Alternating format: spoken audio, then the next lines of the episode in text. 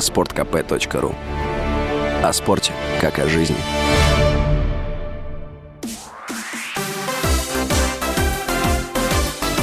Новости спорта.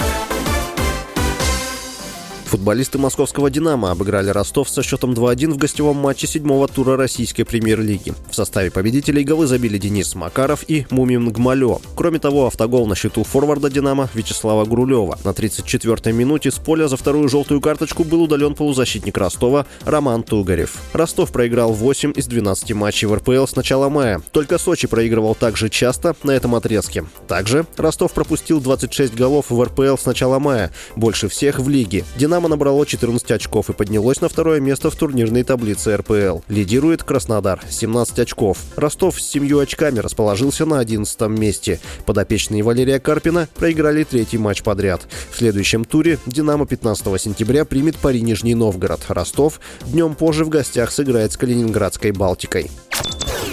Российский теннисист Даниил Медведев обыграл аргентинца Себастьяна Баеса и вышел в четвертый круг US Open. Медведев одержал победу в трех сетах 6-2, 6-2, 7-6. Соперники провели на корте 2 часа и 34 минуты. В третьем сете при счете 5-2 в пользу Баеса матч прерывался из-за дождя. В четвертом круге US Open Медведев сыграет с австралийцем Алексом Деминором, который занимает 12 место в рейтинге Ассоциации теннисистов-профессионалов. В матче третьего круга последний победил чилийца Николаса Хари Феррари со счетом 6-1, 6-3, 6-2. Другой российский теннисист Андрей Рублев также пробился в четвертый круг US Open. Он оказался сильнее француза Артура Риндеркнеша. Медведев является третьей ракеткой мира. Рублев занимает в рейтинге ATP восьмую строчку. US Open проходит в Нью-Йорке с 28 августа по 10 сентября. Призовой фонд турнира в нынешнем году составляет рекордные 65 миллионов долларов.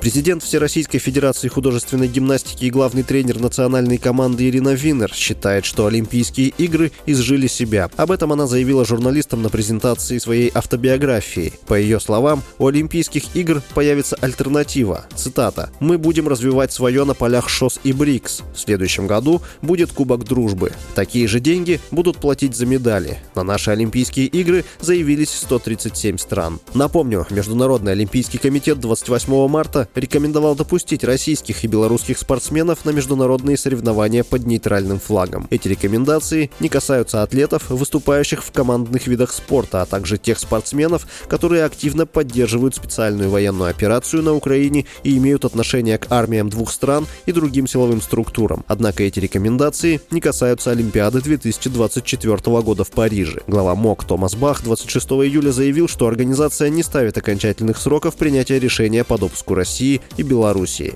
С вами был Василий Воронин. Больше спортивных новостей читайте на сайте sportkp.ru Новости спорта.